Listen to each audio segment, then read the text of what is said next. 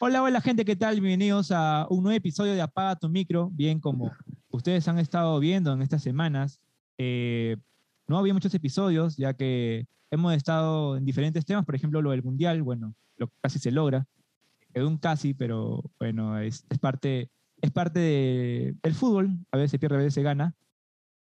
Pero para el día de hoy, el penúltimo episodio de este podcast, así es el penúltimo, porque se viene ya el número 30, que es ya por los dos años de- del podcast, y vamos a darle un receso a esta temporada de este año que ha sido de muchas cosas. Al principio dio COVID, eh, de ahí este, regresé, de ahí otras entrevistas que también ahí fueron, fuimos a- hasta Europa eh, por Zoom, entrevistamos a, a un cantante también de allá, acá también hubo entrevistas, también hemos hablado con periodistas hablando de deportes, pero bueno, vamos a cerrar este, epi- este, este podcast, esta temporada, con mucho más contenido y ahora de psicología, pues, ¿no? Bueno, vamos a darle en este episodio.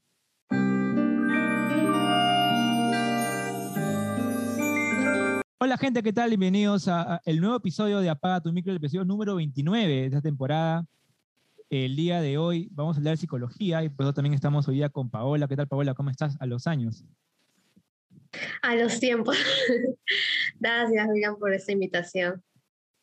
Así es, hoy día justo vamos a hablar de, de cómo eres de niño, cómo eras de niño, ahora eres de grande, pues, ¿no? Eh, cosas que en verdad pasan y siempre hay un niño interior, ¿no? Y para este tema hemos invitado a una psicóloga que está especializada justo en psicoterapia de esquemas, sobre todo en adultos con depresión y ansiedad. Eh, hoy estamos con Isabela Arria. ¿Qué tal, Isabela? ¿Cómo estás? Hola William, bien, gracias también por, por invitarme. Sí, mi psicóloga. Lo, lo- tenía que decir, lo tenía que decir. Eh, y en verdad es un placer eh, estar acá en el podcast contigo, también con Paola. Bien, Muchas gracias. vamos a comenzar con el primer punto, que es el familiar. Pues no, siempre quedan traumas desde cuando eras, desde cuando eres pequeño. Por ejemplo, en, en- en la infancia, ¿no, Isabela? Sí, sí, definitivamente la etapa de la niñez y adolescencia son súper importantes en cómo nosotros aprendemos a vernos a nosotros mismos, a ver cómo es el mundo, qué esperar de este, cómo son las relaciones. Entonces es una etapa súper crítica, ¿no? Que donde vamos sacando todas estas conclusiones y que van determinando un poco la forma en que nos vamos relacionando y comportando en la adultez. Sí, bueno, como dice Isabel, eh, bueno, Isabela, como dice Isabela, eh, es, es cierto, o sea, en la etapa donde nosotros somos como, como un- una rosa o como un cristalito es en la etapa de la niñez, ¿no? Y en la adolescencia es donde ya vamos como que ahí creciendo más y viendo la realidad, ¿no? Y un evento que puede ser muy traumático en, en un niño eh, resulta tener efectos este, tantos mentales como físicos ya en el futuro, ya siendo una persona ya adulta y, y bueno, como también como se especializa Isabela, eh, ve, uno se da cuenta que esta, esta, esa depresión, esta ansiedad que pueden tener los adultos no es algo que de ahora, sino que puede venir a raíz de, de, cuando uno era niño, ¿no? Yo me acuerdo una, una vez estuve en, en terapia grupal, hace mucho tiempo, y justo había un niño, bueno, ya era un joven, que tenía problemas de tartamudez, que el- el- la razón era porque justo vio a su madre que se estaba quemando, que estaba quemando en sí, en un incendio. Y él, él hablaba normal. Y después de eso, eh, tartamudeaba, tartamudeaba y entonces por eso empezó a ir a terapia prácticamente creo que dos, tres años. Wow, claro, es súper curioso porque de hecho muchas veces cuando uno piensa en como que en eventos traumáticos, como que piensa en, cosas así como eso que es realmente impactante, ¿no? Ver quizás a, a tu mamá este, quemándose, ¿no? O no, no, no sé bien los detalles de cómo fue la escena, ¿no? Pero cuando uno piensa como que eh, en experiencias traumáticas que nos cambian y que de alguna forma eh, como que nos proyectan a esta, como que a este adulto o adulta como poco sano, piensa en esos momentos como súper fuertes, donde nuestra vida está en riesgo, eh, pero en realidad un evento traumático puede ser una caída de bicicleta también, o sea, son cosas que desde la mirada de un adulto es como que no entiendo por qué, por mi hijo está respondiendo así o por qué ahorita que es adulto conecta tanto con la ansiedad eh, y no nos damos cuenta que cosas sutiles, chiquitas, que son chiquitas, como incluso, no sé, papás que nunca estuvieron en casa, no un niño que estuvo muy solo o muy sola, eh, son experiencias que van marcando realmente a, cada uno de nosotros y todos hemos pasado por experiencias traumáticas que nos han marcado y que están como que han configurado la forma en la que respondemos hoy. Por eso es que es tan importante em, detenernos un momento y conocer eh, un poco de ese niño, por ejemplo, digamos, desde esquemas hablamos como de esta pequeña Isabela, ¿no? que quizás en algún momento se sintió sola, se sintió triste, se sintió abandonada, eh, y trabajar un poco con ella desde ya esta perspectiva adulta, ¿no? Como sosteniéndola. Claro, y también, este, bueno, como dices, como un simple golpe tal vez, o de repente hasta una simple mordida, imaginemos del perro, por decir, yo tengo ahí un ejemplo bien claro con mi mamá, que cuando era pequeña le mordió un perro y hasta ahorita tiene un trauma, pero terrible con los perros grandes, simplemente se pone nerviosa, empieza a temblar, te agarra, es, es, algo que se puede ver ya más adelante y, y, uno se da cuenta, pero ¿por qué uno no, no, no, ha solicitado ayuda ante este problema? Y ahí también hay que, no hay que estigmatizar también el, el, apoyo también emocional que uno puede tener con un psicólogo o una psicóloga, ¿no? Y es muy importante ver también el, el tema de los traumas, ¿no? Como dice este. Sí, ese es un súper ejemplo, ¿no? O sea, ahí eh, justamente em, esta otra terapia con la que he empezado a trabajar, que no solamente eh, la estoy empezando a trabajar y me formé porque me encantó toda la parte práctica, sino que yo misma pasé por esa terapia y me pareció lo máximo. Y justamente con este ejemplo que das, Paola, em, ahí se ve muy claro cómo estas experiencias es como que el cerebro no las puede digerir no las puede procesar y ahorita en tu vida actual es como que las está repitiendo y las repite. Entonces tienes ese malestar, quizás el perro no está ahí, pero simplemente como hasta pensar, ¿no? Como que, oye, no sé, me pareció haber escuchado un perro, ya tu mamá se puede activar. Entonces todo eso justamente es lo que se busca trabajar desde sesión y qué importante, ¿no? Eso de, pedir ayuda también, ¿no? Y no estigmatizar. ¿Y se puede superar eso? Por ejemplo, el, temor del perro, el ladrido que siempre tienen, gusta. Totalmente, se puede. Eso es, increíble, es algo que em, a veces, por ejemplo, desde terapia de esquemas, eh, como que vemos los esquemas como ya parte de tu personalidad. O sea, es algo que no vamos a poder cambiar, pero sí podemos cambiar la forma en la que tú respondes ante eso. En lugar de responder desde una mirada quizás de niña o desde un lado más exigente, responde desde tu lado adulta sana ahora, ¿no? Ahora, con otro tipo de terapias como lo que es MDR, eh, sí se busca este cambio, ¿no? Quizás no, no tu esencia, no tu estructura, pero esta activación que puedes tener por el perro, por la araña, no sé, por los robos, qué sé yo, eh, sí, o sea, el objetivo es totalmente bajarlo y que no te cause esta perturbación, porque es totalmente disfuncional que vivas como que con esa activación y esta ansiedad eh, como inesperada eh, por estos eventos, ¿no? Sí se puede. Sí. justamente creo que me pasa, por ejemplo, cuando como un anticucho o anticuchos, o cuando estoy a punto que la garganta un poco está la comida y creo que es un trozo muy grande, entonces como que me da un poco de pánico porque yo cuando era chiquito, tenía 5 o 6 años, me atoré con un anticucho en la garganta. De wow. Me, me, ayudaron a, sacar el trozo de anticucho, pero tengo como que a veces tengo un pánico a la hora de comer eh, trozos grandes de carne, pues, ¿no? Mira, eso es algo que se puede trabajar desde MDR. Anotado para, para la agenda. Mira, mira, sí. De hecho, eh, también este, mm, eh, como que es natural, porque finalmente, como que como nuestro cerebro está diseñado para sobrevivir, eh, naturalmente ante estos eventos vas a tratar de cuidarte, o sea, más allá de tu conciencia, más allá de tu control, tu cerebro te va a decir, oye, cuidado, ¿no? Porque tenemos que, cuidarnos y sobrevivir. Em, pero cuando eso, esto ya se sale de las manos, ¿no? Por ejemplo, a veces con la ansiedad, eh, una de las respuestas más comunes es evitar. ¿no? Entonces no sé si te ha pasado, William, que dices como, ¿sabes qué? Mejor eh, ya no voy a ir a comer este anticucho, ¿no? Mejor me lo como en mi casa, o ya dejo de comer, ¿no? Cuando ya son casos más extremos, dicen, ya ni siquiera quiero comer puro líquido, sopa, etcétera. Eh, y ahí es cuando empieza a ser como súper disfuncional, ¿no? Y que es necesario trabajarlo. No te vas a quedar con el trauma así toda la vida también. Es, es verdad. No, no, no. Claro. Claro, este, es súper importante trabajarlo. Y, por, ejemplo, eh, ejemplos de traumas en adolescencia. Por ejemplo, un, ejemplo, Paola, a ver. Bueno, el más común es el bullying, ¿no?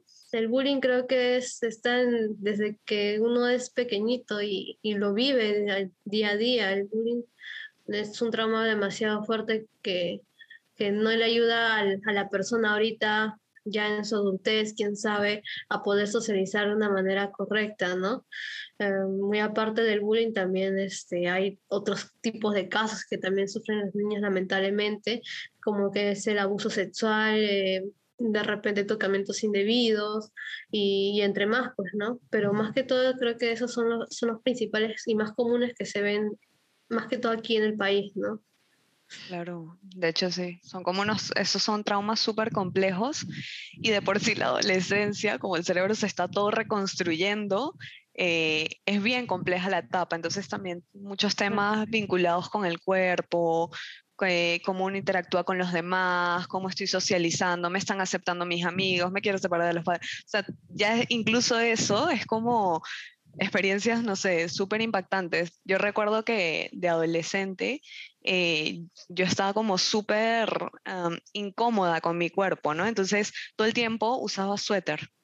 Y eh, yo, yo soy de Venezuela y, y, en Venezuela el clima donde yo este, vivía era tropical, o sea, era caliente.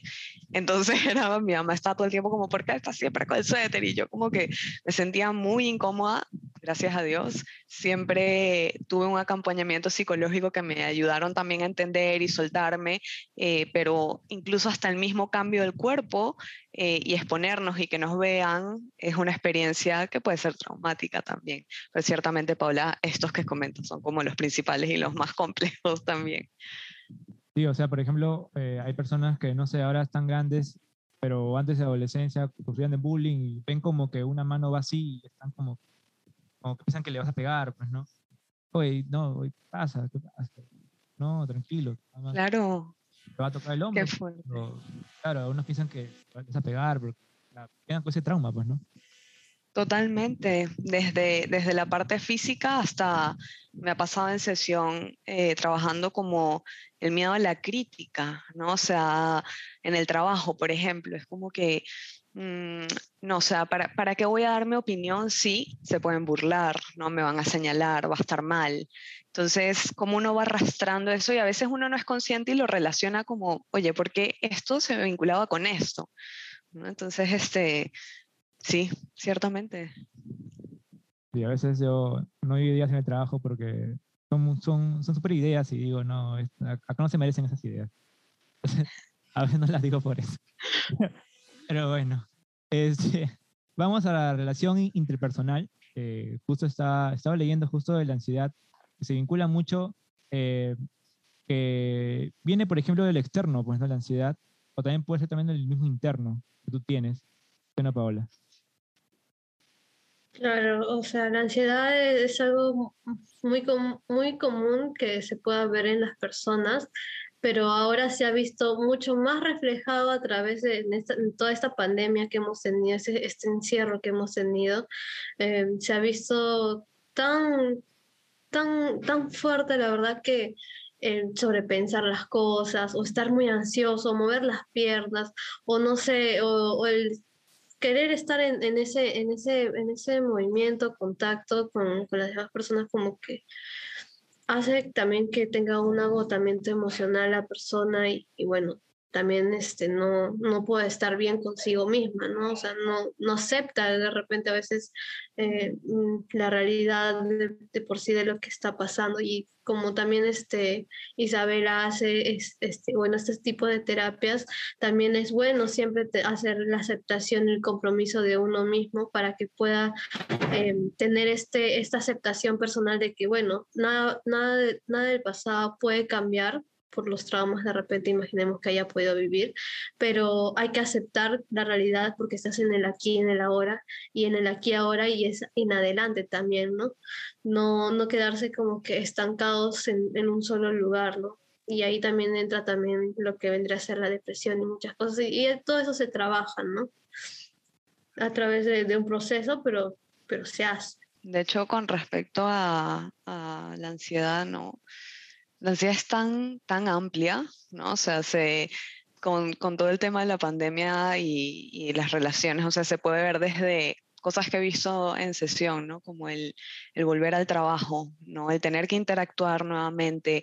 He escuchado mucho en adolescentes, yo particularmente no, no trabajo con adolescentes, eh, pero el volver a, al colegio, ¿no? El tener que interactuar, no sé, niños que quizás justamente que hablamos de este aspecto físico, ¿no? Donde todo un año y medio no han hecho actividad física, se han engordado y dicen cómo me van a ver mis amigos, qué vergüenza, ¿no? Entonces, desde ahí hasta eh, el mismo hecho del uno a uno, ¿no? Eh, no solamente en un tema quizás más social, sino también hasta de pareja, ¿no? O sea, eh, ahora cómo me vinculo con esta persona, ¿no? Entonces, es súper amplio el tema de, de la ansiedad. Sí, justo hablaba, me acuerdo de un episodio hace pasado, ya hace unos meses, cómo podrías este, estar con tu pareja, pues, ¿no? Tomaste la prueba del COVID antes de, de, con ella o con él, pues, ¿no? Este, pero eh, sí es, ah, por ejemplo, lo de la mascarilla, pues, ¿no? Por ejemplo, eh, estuve hace unos meses en, en un taller, taller de clown, y como que todos con mascarilla, pero ya en las últimas clases como que nos tuvimos más confianza, como que ya éramos un grupo, un equipo, que ya nos sacábamos la, la mascarilla en sí. Eh, y, en verdad como que se sentía el grupo más unido, ¿no? Pero al principio la desconfianza, eso de que cómo, cómo será. Y, me acuerdo que justo le, conté a un amigo que, bueno, creo que en junio, en mayo, por ahí, fue un poco mal la garganta, ¿no? Creo que pasamos una santa fue para abrir. Entonces él como que asustó un poco, oye, pero ¿qué más has estado sin mascarilla? Y capaz has estado con COVID, me decía. No, pues ya me había dado COVID, le digo, pero no, no creo que sea nuevamente. Pero, o sea, siempre ese temor, pues, ¿no? ese tipo de temor que, que pase otra vez esto. Claro, de hecho, justo ahorita mientras comentabas eso de la mascarilla, me vino a la cabeza esto de que em, nosotros eh, como que parte de, la interacción social es leer ese lenguaje no verbal en el otro, ¿no? Entonces, Em, los gestos, las expresiones son súper importantes y justo la mascarilla como que nos cubre muchísimo, ¿no? Y esta lectura de todo este lenguaje no verbal viene desde una parte del cerebro que es totalmente como inconsciente, o sea, que, que va más allá de nuestro control y que nos esté diciendo como por aquí sí, por aquí no. Entonces, eso genera ya de por sí más ansiedad porque como que no puedes leer bien a la otra persona, por más de que los ojos nos pueden decir mucho, las cejas, pero te estás perdiendo demasiado. Y dígame cuando usábamos este, eso, los mamelucos, etcétera, ¿no? Que ya como que demasiado, ¿no? Entonces, súper, súper como que incómodas estas situaciones, ¿no? Y, sobre todo para actuar, o sea, para cloud gestual, que justamente es gestual. wow. Pues, claro. y encima yo, o sea, el profe siempre me decía, tú, tú eres muy graciosito de todo, eh, tu cara, pues, ¿no? Entonces tienen que ver tu cara para, para que seas mucho más chistoso claro, claro. Ah. Mira, claro, como incluso cuando dices y cuando nos quitamos la mascarilla como eh, estábamos más en confianza, ¿no? No solamente por el hecho de estoy en confianza porque, eh, bueno, cruzo los dedos en que no nos vamos a contagiar acá, sino porque de por sí ya mi cerebro está agarrando esas señales de seguridad del entorno y eso es base para desarrollar cualquier otra habilidad como que más avanzada, ¿no? Como el poder, no sé, em, relacionarme con alguien, no sé, llegar a una solución, qué sé yo. O sea, la seguridad es la base de todo para niños, adolescentes y para nosotros también. Entonces, ¿cómo se puede ir em, ver afectada por el no tener toda esta parte gestual, ¿no? Siento que me, a veces como que doy el comentario y me alejo totalmente de lo que estábamos hablando, pero bueno, lo quería decir. justo iba a decir que el punto clave, yo creo, por ejemplo, en el taller que tuve, era que hicimos un ejercicio de confianza entre nosotros. O sea, se puso uno en el medio, nos hicimos una ronda, un círculo pequeño, y entonces cada uno se dejaba llevar, cada uno empezaba a empujarlo, y o sea, tenía que dejarse llevar, cada uno se dejaba llevar. Creo que fue eso, yo creo que cada uno a la hora de dejarse llevar, estar parado y empezar a parte de cada uno y, dejarse ahí, yo, yo creo que ese fue el punto, el punto clave de, de seguir todo el taller así. ¿no? Claro, claro. Justo estaba, cuando comentabas eso, o sea, yo pensaba como, más allá de estas experiencias del anticucho y cualquier otra experiencia que tú has podido tener que quizás eh, facilita que te conectes con la ansiedad, como a muchos de nosotros nos pasa que conectamos, conectamos con todas las emociones, pero a veces como que tendemos a conectar más con una que con otra. Eh, tu adulto sano, o sea, tu William adulto sano, dice, igual eh, quiero meterme a este taller. O sea, voy a como que a decirle a este niño que quizás puede experimentar mucha ansiedad en esta situación social, decirle, está bien, o sea, vamos a meternos en esto, vamos a exponernos, ahorita estás bien, ¿no? Te estoy sosteniendo. Eh, y, y, eso es súper importante porque mm, no estás dejando que este niño eh, siga tomando las decisiones por ti ahora adulto y te limite a cosas que realmente quieras hacer. Así que eh, genial, ¿no? O sea, como incluso hacer este tipo de, de, cosas, ¿no? El podcast, o sea, son súper. Diría, o sea, este, supuestamente, bueno, supuestamente no, eh, ser tartamudo, pues, ¿no? Hace el, en, eh, cuando estaba en secundaria, eh, iba a terapia y este y pasé los años y decidí estudiar periodismo. Eh, y por ejemplo, justamente lo que quería decir es que hace poco narré un partido, narré el partido de Perú, ni siquiera sin comentarista, o sea, narré el partido solo de, de corrido. Y, y, o sea, escucha, como que. Qué chévere, qué chévere que, que, haya, que haya hecho eso, ¿no? ¿verdad? Claro, claro, es genial, ¿no? Y, y, o sea, de verdad como que súper bravo, aplausos. Y también qué pena invitar a, todas las personas que aún se siguen guiando por este niño o esta niña y dicen, tengo demasiado miedo, no, imagínense, en tema de, relaciones, ¿no? Que, que, veo también en sesión. Eh, no sé, no tengo demasiado miedo a que me rechacen, ¿no? O, o, que me abandonen, entonces no me no entro en una relación, etcétera, y se siguen como dejando guiar por esa niña o niño que en un momento en su niñez o adolescencia esto los marcó. Entonces, qué importante trabajar eh, y, como tú haces, ¿no? O sea, más allá de que quizás ese niño se puede mover antes de hacer este tipo de eventos, sale tu adulto y dice, ok, ya, pero continuemos, ¿no? Porque con esto es de la única forma en la que voy a lograr como superar. Así que, qué bien. A ver, Paula, en el caso de la depresión en sí, eh, por ejemplo, hay varios casos de, depresión y, más que todo ya en, la adultez, que también te vienen de traumas, ¿no? Justamente conecta con todo. Cuando ya a uno se le diagnostica con depresión, hay que tener mucho cuidado con, con esa persona porque los pensamientos que pueden venir en su cabeza son muy varios, hasta lo que vendría a ser también con el intento de suicidio, o sea, es un tema demasiado delicado. Y, y, la, y, la, depresión es, es un desencadenante para, para ello.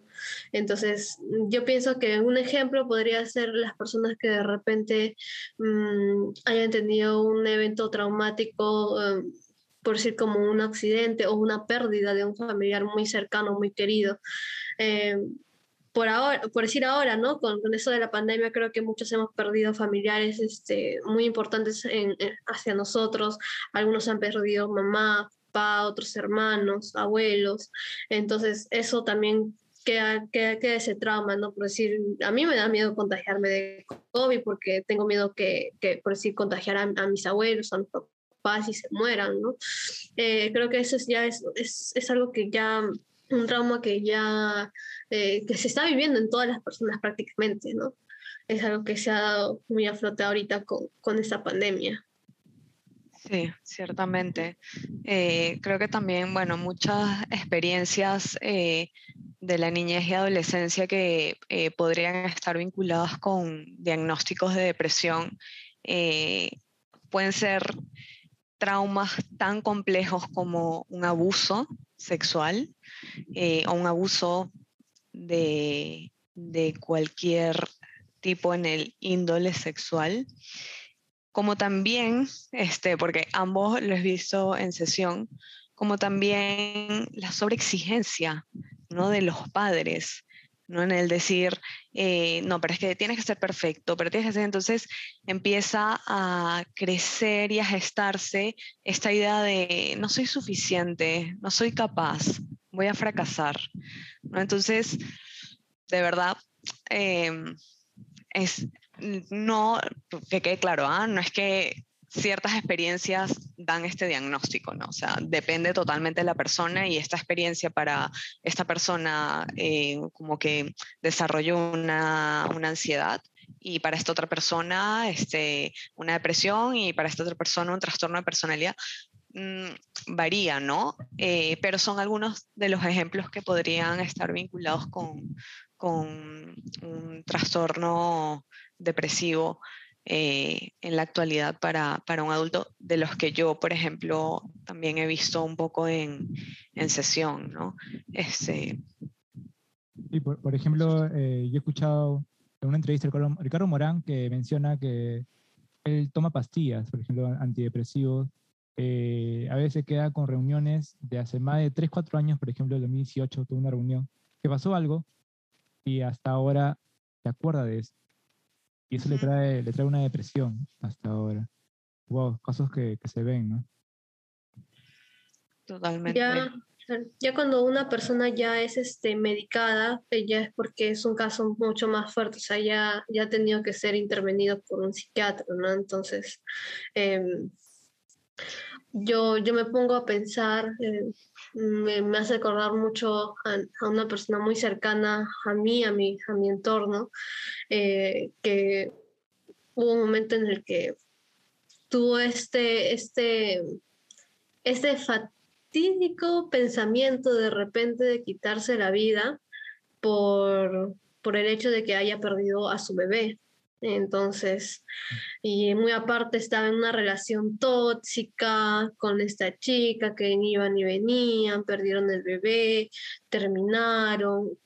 Fue una cuestión de una serie de, de, cosas, sucesos que pasaron, que yo simplemente no me callé, yo, yo al toque nomás actué y dije, yo no puedo tratarlo porque yo soy todavía estudiante, pero al toque nomás llamé a su mamá para que puedan llevar no sé, de repente a un psicólogo o a un lugar este, especializado en todos esos temas, eh, pero sí, o sea, ahorita yo sé que es, él ahorita es una persona que ahorita está siendo medicada y, y me hace acordar mucho, o sea, el momento en que, que me lo contó, me, me dijo, me mostró fotos encima de, de, esto con, con, con, las pastillas y todo eso, me ha hecho acordar demasiado. Es algo que realmente me había olvidado, pero pues ahorita que justo estamos hablando de esto, me, me ha hecho acordar y, y, la verdad es que creo que es una experiencia que, que me ha ayudado también a reflexionar bastante de que eh, como también un, este duelo que uno tiene, a veces no puedes, una persona no puede superarlo de,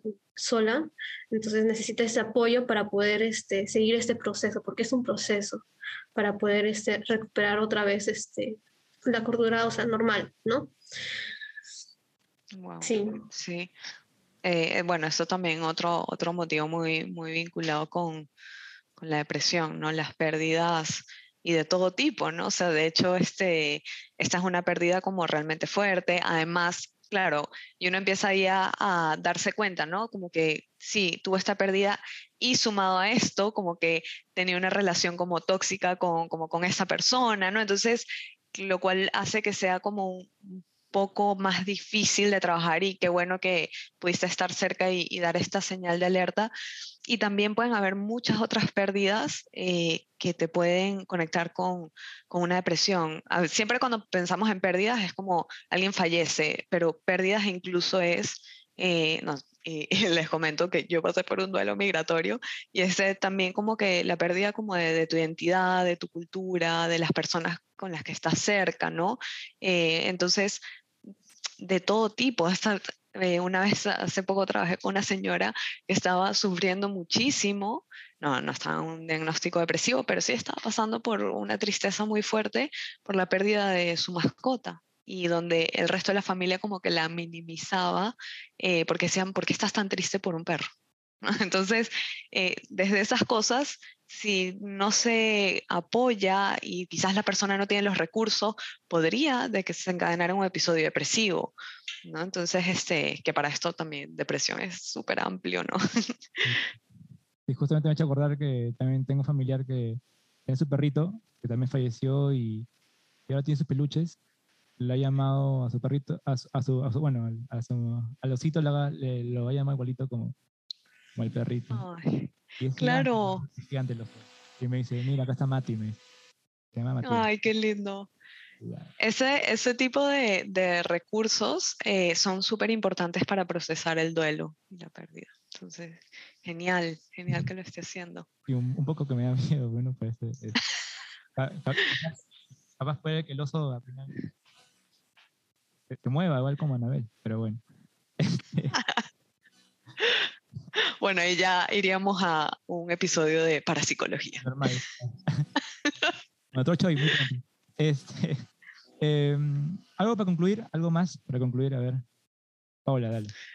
Bueno, yo simplemente, eh, bueno, ante todo esto que estamos conversando, a las personas que van a estar viendo este, este podcast, es obviamente que todos hemos tenido cualquier tipo de trama en nuestra vida, eh, no hay que dejarlo pasar, de repente ahorita nuestras actitudes no nos damos cuenta, por decir en las parejas, ¿no? Eh, de repente estamos teniendo una actitud un poco, no sé, de repente de sobrepensar las cosas o no sé, una actitud de, por decir, de alejamiento, de que no me toques, ¿no? Y todo eso.